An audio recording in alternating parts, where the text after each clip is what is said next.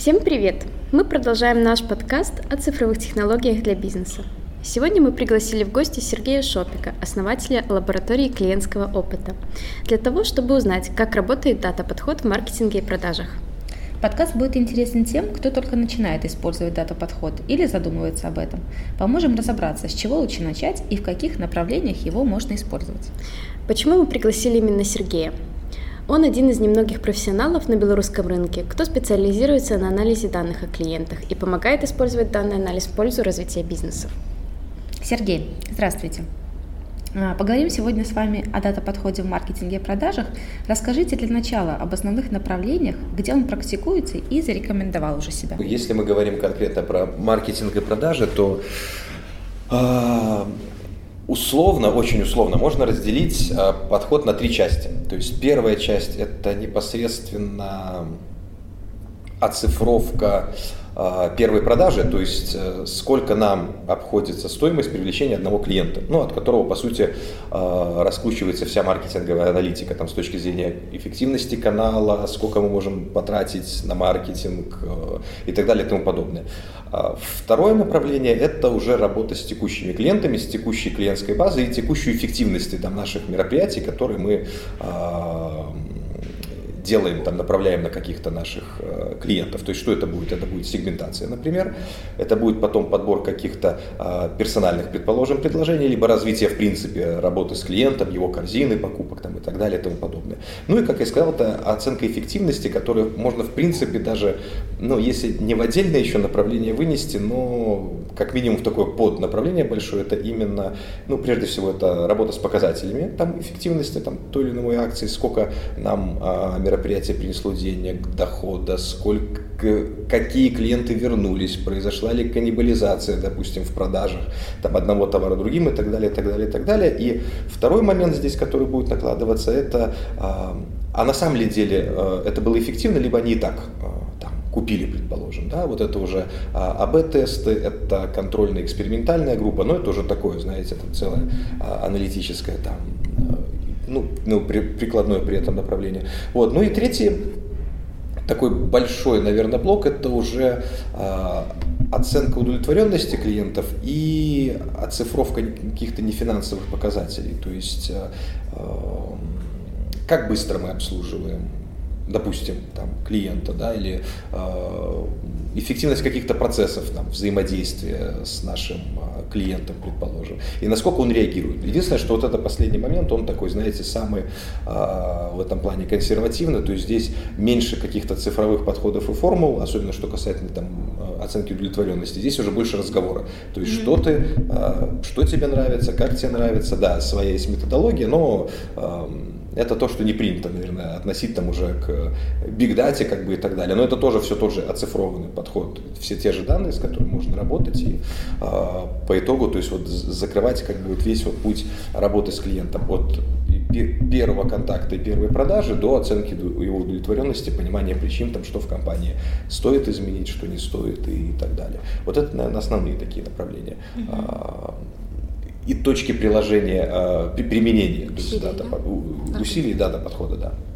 А хорошо, а если говорить о прогнозной аналитике, да, вот угу. в каких направлениях прогнозная аналитика лучше работает? Опять-таки она будет, ну, как вот основные э, пути.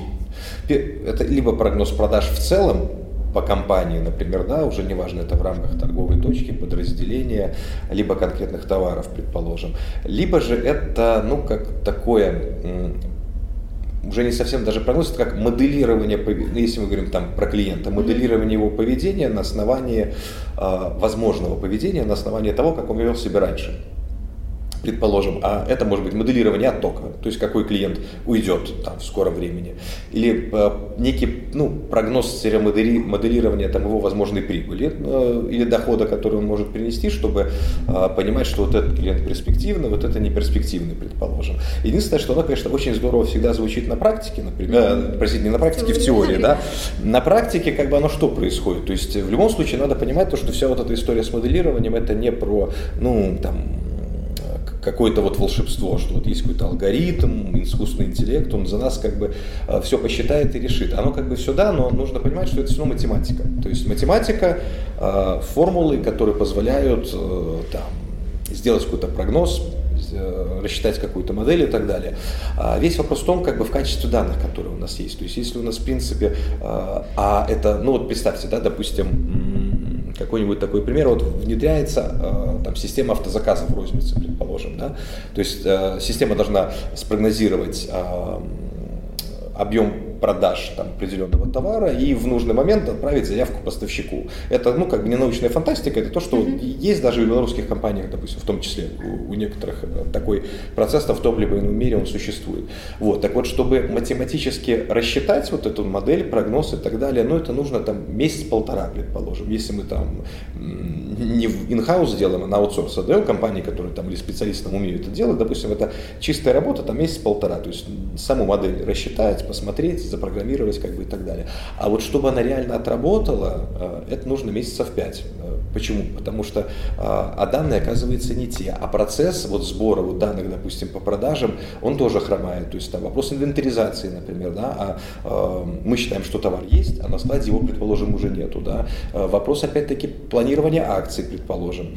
У нас там вот есть одна история там и прогноз продаж, ну, куда акцию запустили, сработает она, не сработает, как сработает, как это повлияет влияет там на наши продажи и корректировки, допустим, по закупке, например. И огромное-огромное количество вот именно этих вот управленческих решений, которые к, к анализу данных вообще никакого отношения не имеют, но пока вот эти процессы внутри компании не решишь, по сути, как бы и вся вот эта история, она останется именно вот на уровне, вот бы нам внедрить там машинное обучение, которое вот все спрогнозирует и так далее. Но начинается, ну, именно так, сначала приводится сам процесс вот э, принятия решений, работы с данными, сбора этих данных внутри компании, и только потом туда уже накладывается какая, какие-то алгоритмы, какие-то какие-то формулы, какое-то машинное обучение, например.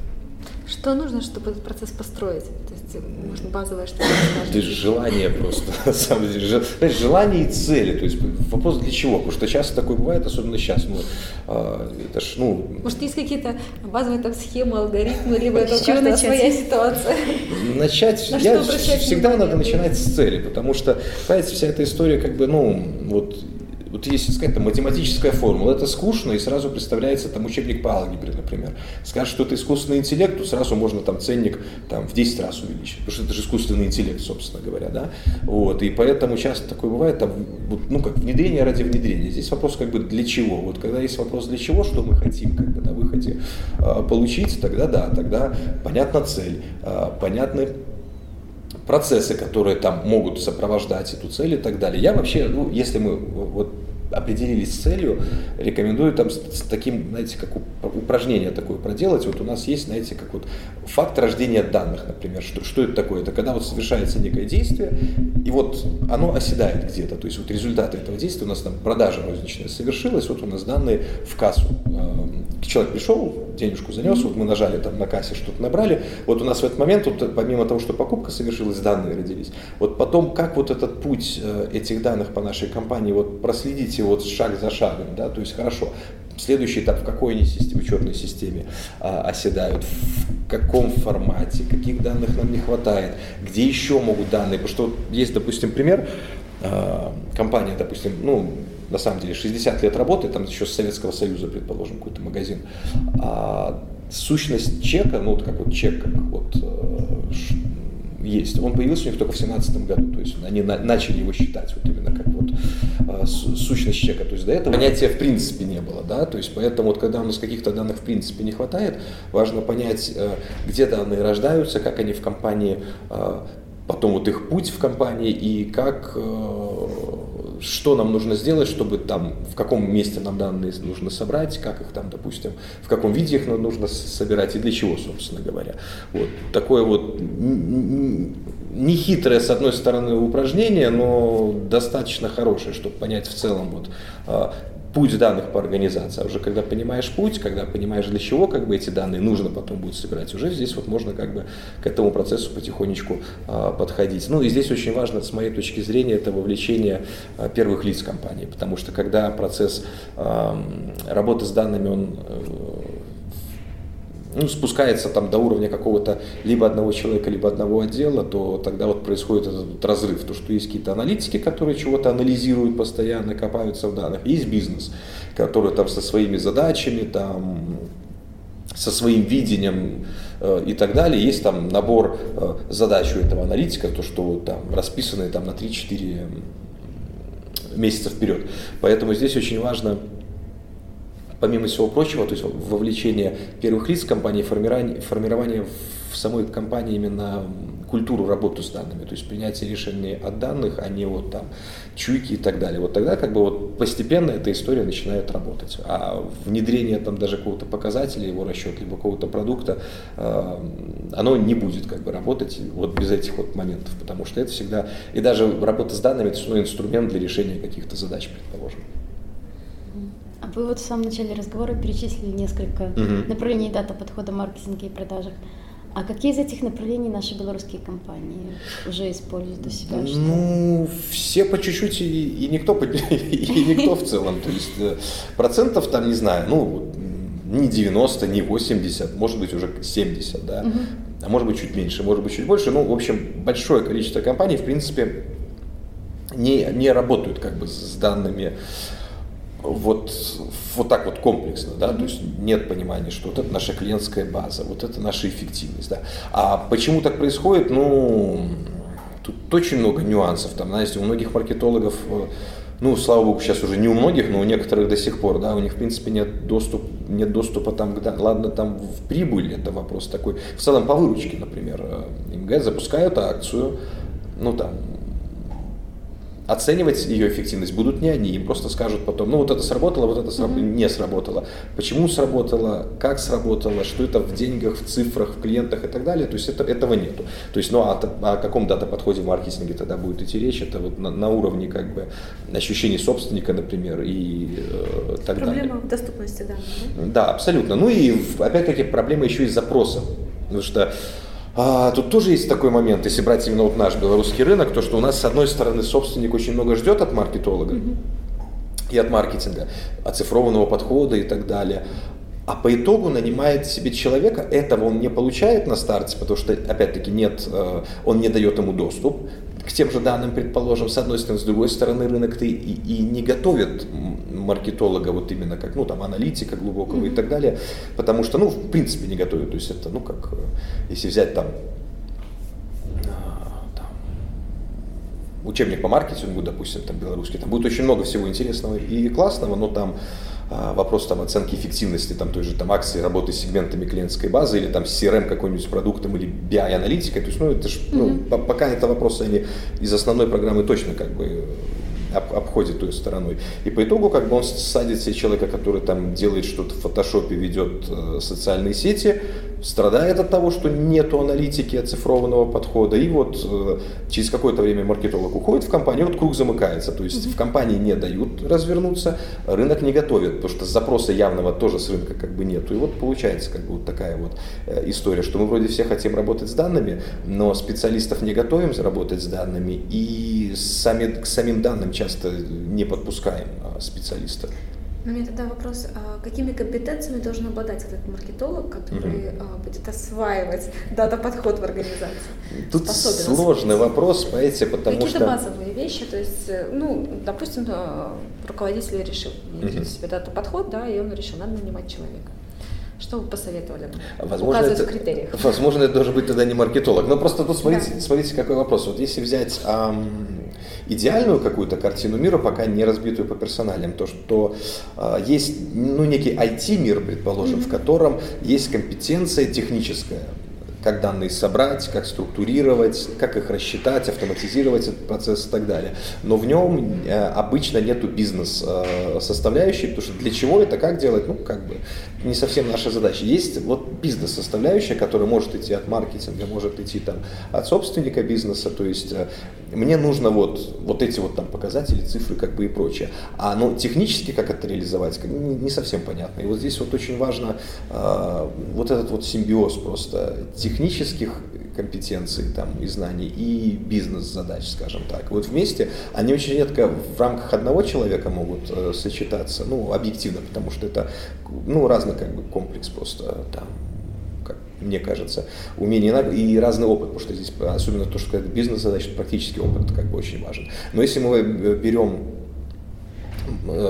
как, ну, то есть, как бы, что это должен быть за человек? Это, ну, по сути, как бы должен человек, который, ну, хочет э, оцифровать, как бы, вот этот процесс, он хотя бы в теории готов разобраться как, то есть, если уже мы там берем маркетинг, да, то есть, там, воронка продаж, как бы, вроде все знают, но что это такое, из каких этапов она будет строиться, где эти этапы в компании, как их зафиксировать, потому что, если мы там берем, там, в начале пришло 100, там, в продаже ушло один, то есть, неважно, как бы, CRM, не CRM, но как мы будем фиксировать, как бы, все эти этапы, а как мы будем фиксировать этапы с бюджетом, там, например, на маркетинг и распределять его там э, на одного привлеченного человека, как бы, и прочие вот эти вот все показатели. Вот когда здесь вот один ли это, ну, там, повезло найти высококвалифицированного специалиста, который вот готов вот с в цифрах разложить как бы эту историю, либо берем человека без опыта, но вместе, но даем ему тогда возможность разобраться в этом, потому что нельзя человека взять на 300 долларов и там, чтобы через месяц он вот без опыта, но через месяц он как бы вот построил стройную систему показателей там по всей компании и так далее. Вместе разбираемся, вот когда вот у нас уже есть каркас, что делать, либо отправляем его учить там Power BI какой-нибудь, mm-hmm. либо табло, потому что там еще программировать теперь умел и, и прочее, но это, наверное, не самый лучший или на Python там его э, делать, либо же все-таки вот тогда уже начинаем дружить его с нашей IT-командой, внутренней, внешней, это уже не сильно важно, но вот тогда вот рождается какой-то хороший симбиоз.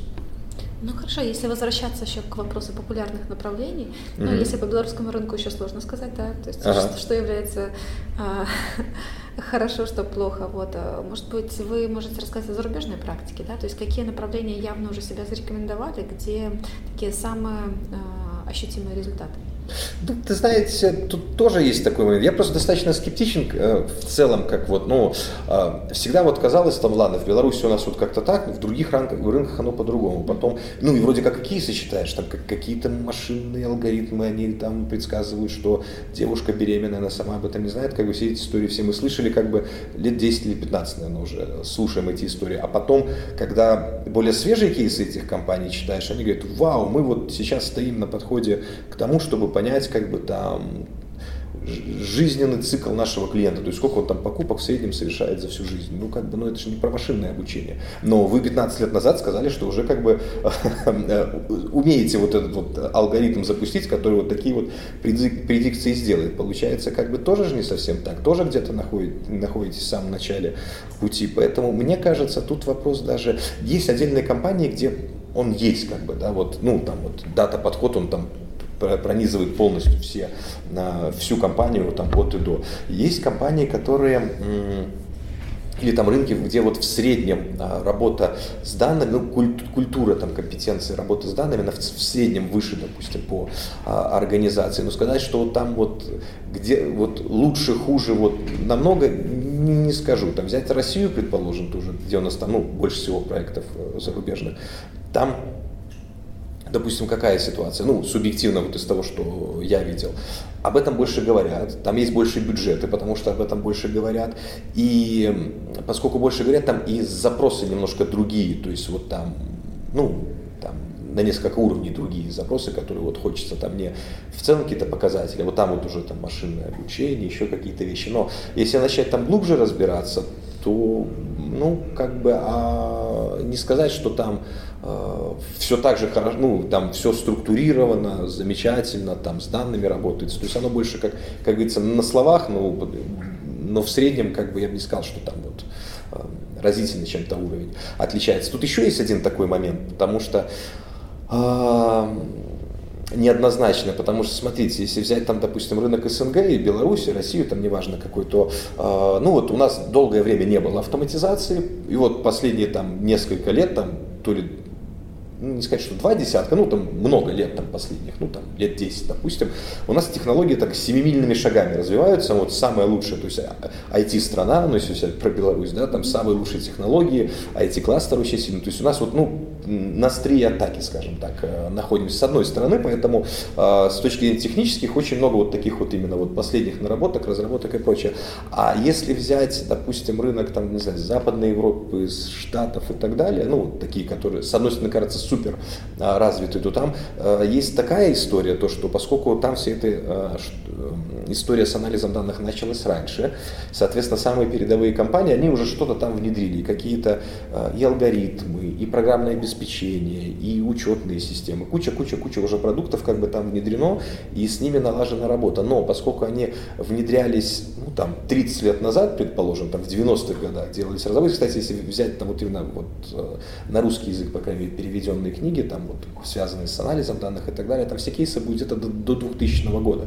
То есть, ну так, 2000-2005 2006 может быть год. То есть, соответственно, то, что там говорится, почему, по сути, там сейчас вот какие-то кейсы начинаются делать в СНГ, по сути, этим кейсам уже 10 лет. Но в 90-м это делается на программных продуктах, которые внедрялись в 90-м году. И, соответственно, сейчас, когда вот этот процесс идет, а, ну, как бы вот дальше, то они с другим сталкиваются, то, что да, вот было бы здорово тогда и вот это, и вот это, вот это, вот это, вот это тоже делать, но а, там, та инфраструктура, те системы, которые у них там разработаны, они вот ограничены тем, что они сами все морально устаревшие. А там для большой компании заменить вот всю вот эту историю там на новые рельсы ставить, это огромные деньги, как бы, которые тоже там не всегда там либо целесообразны, либо готовы к этому и так далее. Поэтому вот он такой вот вопрос неоднозначный. То, что уровень, а, средний там уровень какой-то культуры работы с данными, он точно есть, и он точно выше, чем в Беларуси. Но сказать то, что вот он однозначно лучше и выше, и там есть какие-то супер невероятные кейсы, которые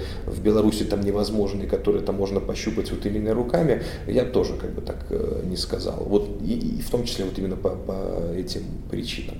Вот. Поэтому как-то так.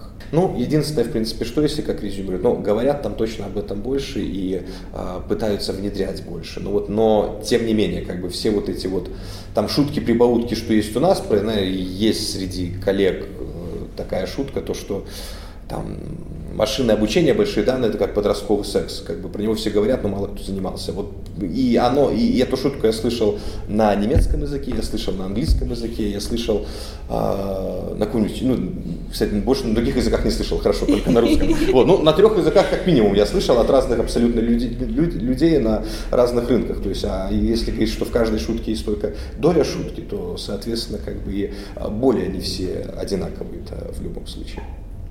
Хорошо, но, но вы же в своей практике все-таки реализовываете какие-то? Ну, реализовываем, конечно. А, проекты, да. Единственное, знаете, что вот по поводу, по поводу, вот мобильный гейминг, наверное, вот угу вот это там, где очень много, где внедрено и очень много работает. То есть и с точки зрения закупки трафика рекламного, с точки зрения работы с показателями, там, типа LTV, оттока и прочее. То есть вот в IT-сфере там, как, ну это, кстати, будет и для белорусской тоже абсолютно э, справедливо. То есть там это, ну, с семимильными шагами вопрос идет. Это, это нормально. То есть вот дат-подход, продукт-оунер, э, как взаимодействует человек с продуктом, мет, э, управление по метрикам и так далее, он есть. Как бы. То есть, но это уже такая универсальная как бы, история. Как только мы начинаем касаться традиционного бизнеса, э, такого более офлайнового, там мы всегда вот будем буксовать э, с этой историей.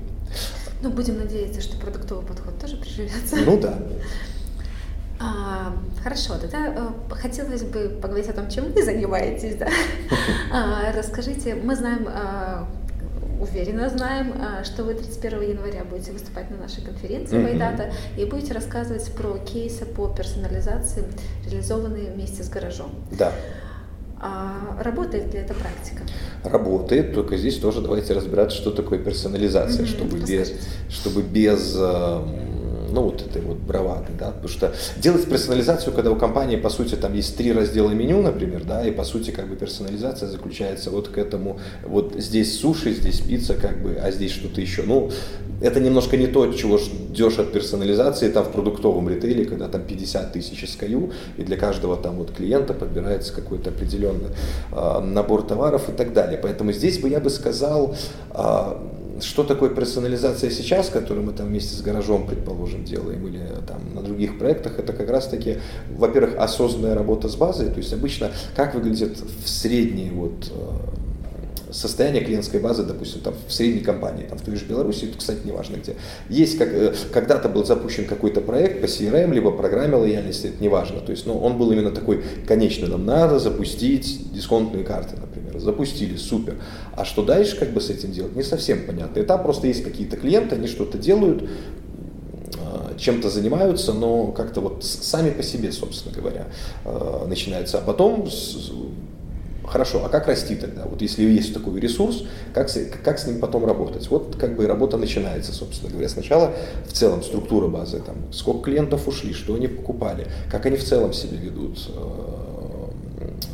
когда заказывают, что заказывают, как часто заказывают и так далее. Вот, и, соответственно, из какой-то бесформенной массы это становится именно каким-то объектом управления. Тут э, простая аналогия, то есть вот если как вот на склад, да, э, привезли какой-то товар, загрузили, с ним что-то происходит. Но это же как бы сложно представить в сегодняшних реалиях то, что там у компании, э, ну, плохо, ну, как бы бывает, конечно, но все понимают, что на складе должен быть учет, сколько товаров есть, сколько ушло, сколько пришло и так далее. Если там товаров пропало там 20% со склада, это катастрофа.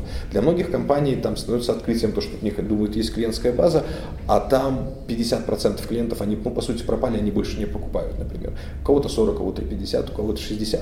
И вот это вот как бы первый этап всегда вот на на пути к осознанности, да, а, что у нас происходит с клиентами, как они покупают, кто у нас перестал покупать. Следующий этап это, и обычно это, ну, справедливо для любой компании, то есть первым делом вот пощупать вот эту историю, то, что подход работает, это именно работа с ушедшими клиентами. Но здесь какая история? Просто им там сказать, ну, вернись, да, оно вот хуже работает. Ну, либо не так, как могло бы работать, если вот идти потихонечку на уровень персонализации. То есть как он сначала идет? Сначала хотя бы по корзине, да. А, ассортимент там у кафе не такой огромный, как у ритейлера, но тем не менее, хорошо, вот эти покупали пиццы, вот эти покупали, там обеденное меню, предположим, вот эти еще что-то покупали. Давайте тогда попробуем именно э, предложение на возврат, там, вернитесь на какую-то акцию и так далее, именно по этим э, продуктам э, сделать. Хорошо сделали, вроде как пошел процесс. Люди на самом деле начинают возвращаться, э, начинают покупать, как бы делать какие-то повторные покупки и так далее. Следующим этапом это нащупать здесь, э, а, а что самое эффективное? Это дать скидку 20%, а может 10 будет достаточно? Потому что иногда, кстати, бывает на одном проекте это не, не про гараж, а в, в принципе там, допустим, 10% скидка увеличивает товарооборот там, на, 10, на 90%, например, а 18% скидка на 98%. То есть разница 8% в приросте товарооборота, но скидка-то она гораздо больше маржи съедает, чем вот эти вот дополнительные 8%. Поэтому тут может и на 10 тогда лучше остановиться, потому что разница несущественная. Так вот, то есть следующее это именно вот подбор вот этого оптимального предложения. Размер скидки, а, какой товар это будет. То есть это размер, например, на э, блюдо, которое человек привык заказывать, либо это подарить это блюдо, ну там из этой категории там в подарок, например, ну где себестоимость позволяет. И в принципе, то есть посмотреть, а купит ли он что-то еще, предположим. А, помимо этого, опять-таки, то, о чем я говорил там в самом-самом начале, а, вопрос там контрольно-экспериментальной группы. А, люди и так придут, либо на самом деле мы, делая вот это предложение, а, меняем поведение клиентов. Это тоже занимает там какое-то время. То есть первое это поле боя оцифровать, второе начало вот этой простой персонализации, то есть исходя из того, что человек хотя бы покупал и привык покупать э, в тот либо иной раз. Третий – это подбор э, оптимального предложения. Следующий этап, то, что идет, по, по которому, ну, даже вот сейчас вот э, гараж идет, и, ну, и, и в принципе это логичное развитие как бы э, вот этой истории. То есть это, ну вот уже подбираемся к расчету жизненной стоимости клиента. А сколько нам, в принципе, клиент приносит вот за все время работы с компанией, исходя из того, что мы понимаем цикличность его покупок, исходя э, того, что мы понимаем, что он покупает, какие блюда с какой маржинальностью там, и так далее и тому подобное, мы понимаем тогда э, наш потенциал, в принципе, по, там, по, какому, по каким-то клиентам. То есть там, много это, мало и так далее.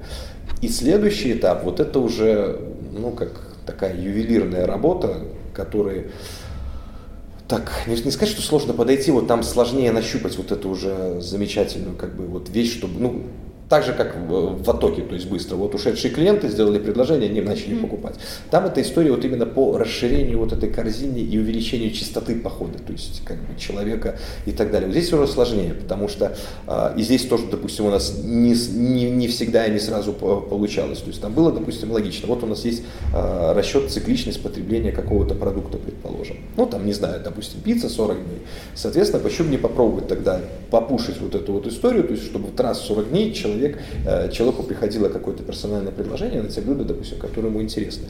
Но здесь важно понимать, что вот если бы, например, шампунь так продвигали, да, то есть который, человеку, э, у него есть только одна потребность, вот здесь, знаете, уже не про аналитику, а про черный ящик, да, э, то, что в голове у человека находится. Есть шампунь, да, мы ему раз в два месяца, там, в три месяца дали какой-то, напомнили, что надо его купить, он пришел купить, потому что, ну, голова грязная, его надо купить, шампунь, скорее всего, кончился, то, ну, там, с продуктами другими, как те же пиццы, оно не совсем работает, потому что а, если с шампунем у нас есть только одна потребность, в общепите это куча-куча факторов, которые влияют на то, что я, во-первых, что именно хочу э, заказать. Сегодня это будет пицца, это будет суши или там, это не знаю, пообедать я, допустим, а, буду. И, соответственно, когда мы рассчитываем цикличность потребления этого товара, а, то как бы да, мы можем его рассчитать технически, но для конкретного человека, особенно если он потребляет несколько категорий, то покупка каждой из этих там других категорий, она будет очень сильно сбивать цикличность покупок другой, потому что между собой они ну, как взаимосвязаны от того, что я буду там покупать, чего я хочу э, и прочее. Поэтому, когда вот мы попробовали э, вот эту именно цикличность там поработать, у нас как бы ничего не получилось. То есть, да, вроде как были какие-то конверсии, были какие-то продажи, но вот если сравнивать с той же там контрольной группой, которые ничего не делали, так там иногда и выше был, э, был там вот процент людей, которые вот совершили покупок, покупки там в, в акционные, допустим, какой-то период, ну хотя для них лично акций не было, чем в той же экспериментальной, когда мы делали какие-то рассылки. И вот здесь вот, да, здесь вот начинается вот этот подход, когда в данные глубже уже начинаются вот, углубляться, взаимосвязь между продуктами, что может э, повлиять на покупку этого товара либо другого товара. Эм, характеристики уже конкретного человека, предположим, либо сегмента, да, то есть э, э, мужчины там 25-30 лет, они вот так вот покупают, в таком-то районе опять-таки вот так вот, а они приходят ли в кафе, либо с доставкой и так далее. То есть там вот, вот там вот уже начинается вот много-много-много вот этих вот дополнительных моментов, которые э, в конечном итоге могут повлиять и вот э, помогут э, расширить, допустим, корзину, либо увеличить частоту покупок и так далее. То есть поэтому тут работа такая уже как бы начинается ювелирная, но опять-таки она может звучать достаточно тяжеловесно и страшно, но даже вот начав вот этот там вот первые вот два вот эти шага, которые мы делали, три, этого уже будет вполне достаточно, потому что я, ну, не называя там конкретные сети, там крупные франчайзинговые, допустим, э, компании, вот у них там есть там отдел Data Science, предположим, они полгода года там вот э, разрабатывают какие-то алгоритмы, пилят какие-то модели и так далее. По итогу, как бы, ну, говорят, вот у нас теперь есть э, анализ совместных покупок, и мы можем, там, зная, какую пиццу человек покупает, предложить ему какой-то сопутствующий товар. Но давайте так, как бы, а зачем здесь было вот городить огород, ну вот полгода разработки там э, каких-то алгоритмов и прочее, когда, ну, по сути, как бы у вас есть основное меню, там 20 блюд, предположим, и есть сопутствующие товары. Ну, давайте там откровенно тоже. Это там Кока-Кола, максимум пиво, может быть квас. Ну, вот все, там еще, еще 5-6 товаров, которые сопутствующие как бы пойдут. Ну, вот и как, и, и зачем здесь делать алгоритм 20 ну, вот, мешает 20 блюд и 6 сопутствующих товаров. Как бы здесь не нужно ничего, это просто там обычная табличка, и что с чем покупается. Как бы, да? Но тогда э, да, не нужно было бы нанимать вот всю эту команду там, из Data Science э, и так далее. Вот очень важна цель, да? то есть то, что можно решить гораздо более э, простыми вещами, чем вот городить огород со всей вот этой э, разработкой и прочее. Поэтому так вот маленькими шагами, потихонечку, но вот она э, компания движется к персонализации. И даже э, помимо персонализации, то есть именно к оцифрованному пониманию того, что с клиентской базой происходит. То есть, условно говоря, там год назад это было просто какой-то массив клиентов, данных и так далее. Там, через год это уже понятная клиентская база с понятными показателями по доходу, оттоку, э, сегментам каким-то, которые там есть, и э, корзины этих сегментов, как бы что им нравится, что не нравится, и полностью оцифрованной эффективностью, опять-таки, какие акции работают хуже, какие работают лучше, какое там предложение хорошее, какое там менее хорошее, предположим. Бизнес-результат какой? Ну, смотрите, если взять, ну, понятно, там денег-то никогда никто не скажет. Насколько да, да, конкретно. Ну, ну вот, ну, э, если вот так вот посмотреть, то есть там вот средняя там эффективность рассылки в целом, такой массовая, предположим, да, но она там 0,5, там, 1%, предположим, 1,5%. Такой подход, когда он идет от того, когда последний раз человек покупал, что он покупал, а в какой момент ему обратиться и так далее, то здесь вот а, э, так вот результативность тех, кто э, купил по итогу после вот обращения там, к нему и так далее, это уже от 5 и выше до 12%.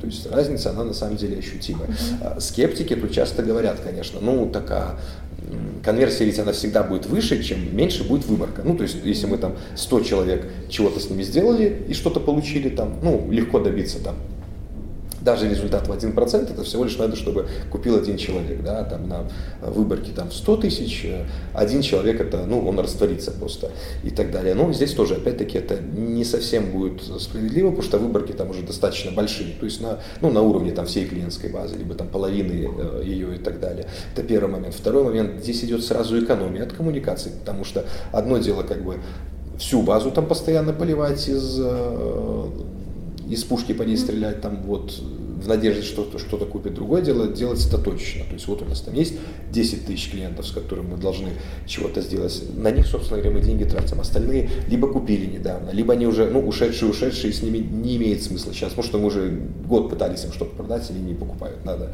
э, умерить пыл. И здесь вопрос еще оптимизации, как бы. Э, бюджета. И третий э, момент, это, как я и говорил, это именно всегда сравнение с контрольной группой. То есть мы делаем какую-то э, коммуникацию, надо обязательно оставить часть клиентов, которым мы вот это вот воздействие на них не делали, и сравнить. Если результат э, статистически значимый между одной группой и второй, если есть, значит это рабочая механика, ее можно переносить там на всю базу. Если нет, соответственно, как бы, ну, надо просто принять то, что вот эта история, она не сработала, допустим, сейчас. Чтобы были данные релевантные объемы клиентов какой должен быть в группе? Ну, считается, скажем, ну, по-разному. Например, мы просто берем там для эксперимента э, для начала, допустим, ну, чтобы это было там тысяча клиентов, предположим, там в контрольном, тысяча в экспериментальном. Mm-hmm. Вообще считается, то есть как бы э, берется там, допустим, 5%, 10% от общей выборки, ну вот именно в контрольную группу, которая не идет, э, на которую не идет воздействие. То есть mm-hmm. она может и так, допустим, формироваться. Но мы так немножко здесь упрощаем просто этот процесс. То есть если э, есть какой-то эксперимент, ну, тысячу таких, тысячу таких. Ну, между собой единственное похоже. То есть они должны быть из какого-то одного сегмента, либо там одинаковые продукты, допустим, какие-то покупать, чтобы, ну, нечто похожее между ними. Вот. И, собственно говоря, там делается уже дальше коммуникация. И смотрится как бы хорошо, плохо. А, хорошо. А правильно ли понимаю, что, в принципе, цифровизацию, оцифровку маркетинга mm-hmm. можно начать не используя какие-то, не внедряя очень тяжелые решения? То есть можно начать с чего-то минимального. И вот, в принципе, с чего начать?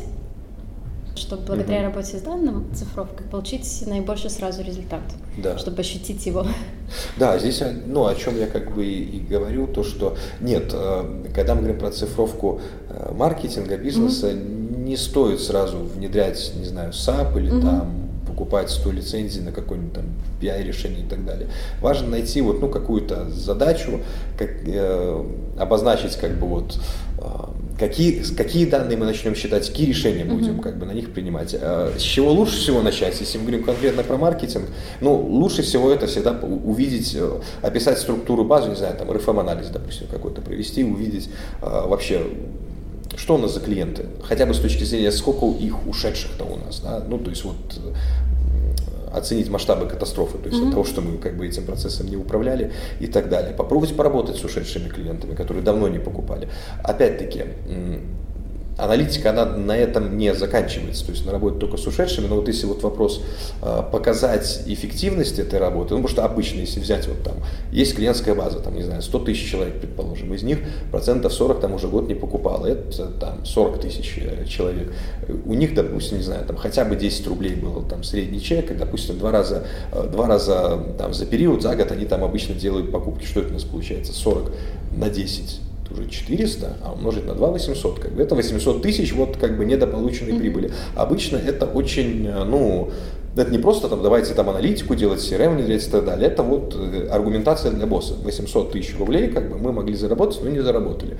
Но это как бы сумма уже, да. Угу. Соответственно, э, что мы можем сделать, чтобы попробовать хотя бы вот, ну, кусочек этих денег вернуть. И, и вернуть их, да, там, проанализировать дальше уже по корзине. А что покупали? Хм, давайте так, если нет возможности анализировать, так может опросить там, хотя бы АБЦ-анализ сделать, там самых э, топовых клиентов взять, позвонить им просто самому лично, если там некому делегировать или э, помощников не дают брать. Спросить, почему ушли, да? А может они не ушли на самом деле, а может там в компании что-то какая-то беда. Ну, в общем, там много-много вопросов, которые вот уже могут э, быть эм, подняты, где-то решены, либо обозначены, если вот хотя бы вот такими вот простыми вопросами идти. Если там есть возможность, хорошо, разобрались с корзиной, mm-hmm. кто что покупал, попробовали там пообщаться с ними, либо рассылки поделать, либо э, акционные предложения опять-таки дать там на возврат и так далее где-то просто спросить. Можно тоже такое бывает. Иногда бывает э, и видели иногда на проектах. Вот, допустим, там Одному мы скидку даем персональному, другому просто говорим, давно вас не видели, как бы приходите. Кто-то приходит, например.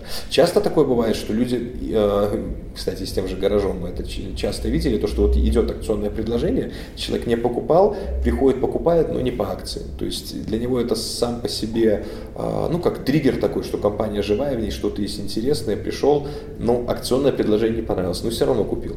Насколько это будет, опять-таки, э, здесь вопрос, насколько это э, заслуга аналитики, предположим, да, весь вопрос в том уже, опять-таки, контрольной экспериментальной группы, то есть, а сами по себе там пришли либо не пришли, если сами не пришли, то это точно как бы вопрос именно вот э, точечного, скажем так, оцифрованного подхода. И вот такие вот простые вещи, то есть, и проще всего это в ушедших клиентах как бы э, увидеть, а потом, когда там уже есть вот виден результат, оцифрованы в, в деньгах, сколько человек пришло, сколько вернулось, сколько денег они там потратили, там месяц за ними понаблюдали, посмотрели, сколько из них повторную покупку, допустим, совершили. Вот тогда можно как бы углубляться там в эти процессы, там глубже сегментацию делать, э, пробовать там с персональными предложениями э, точечнее работать, потому что, ну, тут на самом деле очень просто э, сделать это с вернувшимся, э, с ушедшим клиентом, вот, который постоянно покупает. Вот здесь вот очень можно легко попасть вот в эту историю, когда сделали предложение, которое так, ну, как бы и так угу. купил, по сути, только маржинальность как бы свою съели. Вот, но когда мы начинаем вот такими маленькими шагами, мы э, от, начинаем это все оцифровывать и начинаем тогда нормально принимать решения, как бы, что работает, что нет. И что очень важно, кстати, вот такой момент, это ну, право на ошибку на самом деле, потому что уж бог с, ним, с ними там консультантами, там внедряя, вендорами, которые внедряют там программные продукты, понятно, но вот внутри компании как бы такая право на ошибку, наверное, хорошо, чтобы, ну, человек, который этим занимал, mm-hmm. занимался, у него было, потому что, ну, по итогу только если человек ошибается, он может что-то найти. Опять-таки ошибаться важно правильно, важно а, померить а, результат до, результат после, сравнить с той же контрольной группой, предположим, да, то есть насколько это значимый был результат, ну и там выборка этой группы, да, там сразу не по всей базе там в 2 миллиона, но хотя бы там 1200 человек померить, попробовать попробовать и так далее. Потом там увеличили, как бы, еще увеличили и прочее. То есть такой вот итеративный подход. Mm-hmm. Потому что, наверное, что вот все сразу там внедрили, посчитали и сделали, что вот искусственный интеллект вот сейчас вот найдет нам что-то. Ну, нет, наверное, такого не бывает.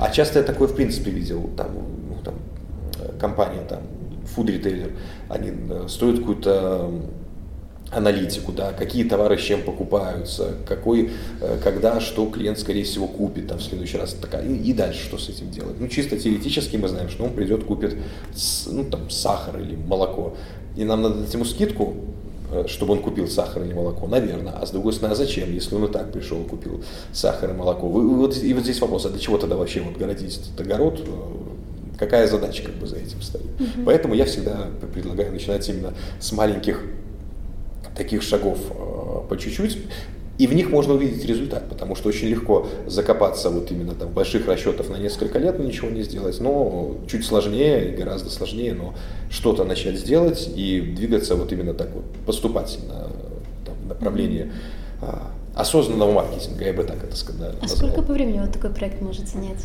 Ну, скажем так, вот, ну, Месяца три это вот ну, начало, то есть э, разобраться с данными, построить какие-то простые модели, либо даже не всегда модели, а в целом, ну, как визуализацию, что ли, данных, uh-huh. то есть рассчитать какие-то показатели, найти какие-то точки приложения усилий, вот ушедшие, вот их корзина там и так далее, и так далее, вот сегменты какие-то, вот как они себя ведут, или, знаете, там вот один человек, другой человек. Кстати, вот простой пример, база в 500 500 компаний буквально, вот два завода деревообрабатывающих.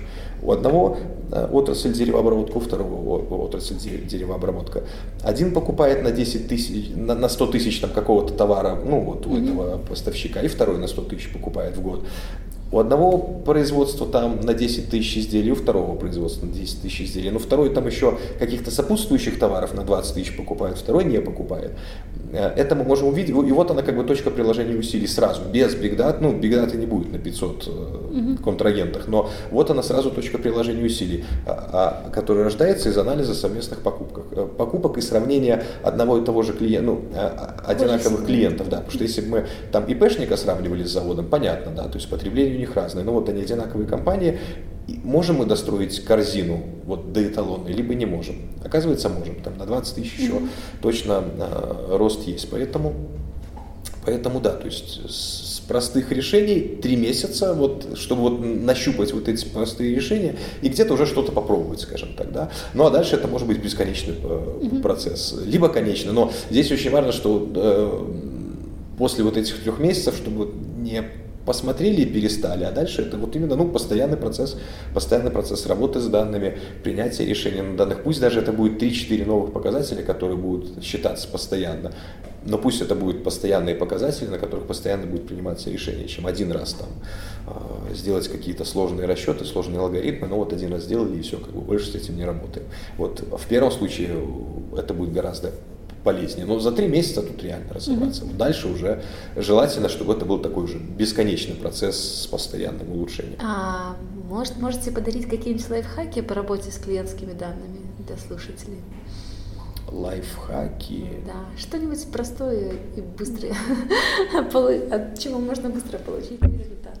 В третий раз всегда начинаете с а, измерения оттока, то есть mm-hmm. какой клиент ушел, какой пришел и так далее. Дальше а, с чего можно продолжить, предположим, здесь здорово, если мы в целом говорим про, про маркетинг, да, такой вот юнит-подход, продуктовый подход, а, посчитайте стоимость одного клиента, то есть привлечение, которое вы в принципе можете а, себе позволить. И это будет такой вот первый шаг для такого полного оцифрованного понимания в целом там работы с клиентской базой, предположим, с точки зрения там жизненной ценности клиента и так далее. Я обязательно шаблончик вам небольшой оставлю, такой mm-hmm. вот по юнит экономике, куда можете там свои э, цифры подставить, затраты на маркетинг, там какие-то средние показатели по клиентам. Ну вот попробовать вот, э, знаете, как для иллюстрации того, то есть вот мы там бюджет на, кстати, раз уже 2020 год, надо же бюджет на маркетинг тоже составлять.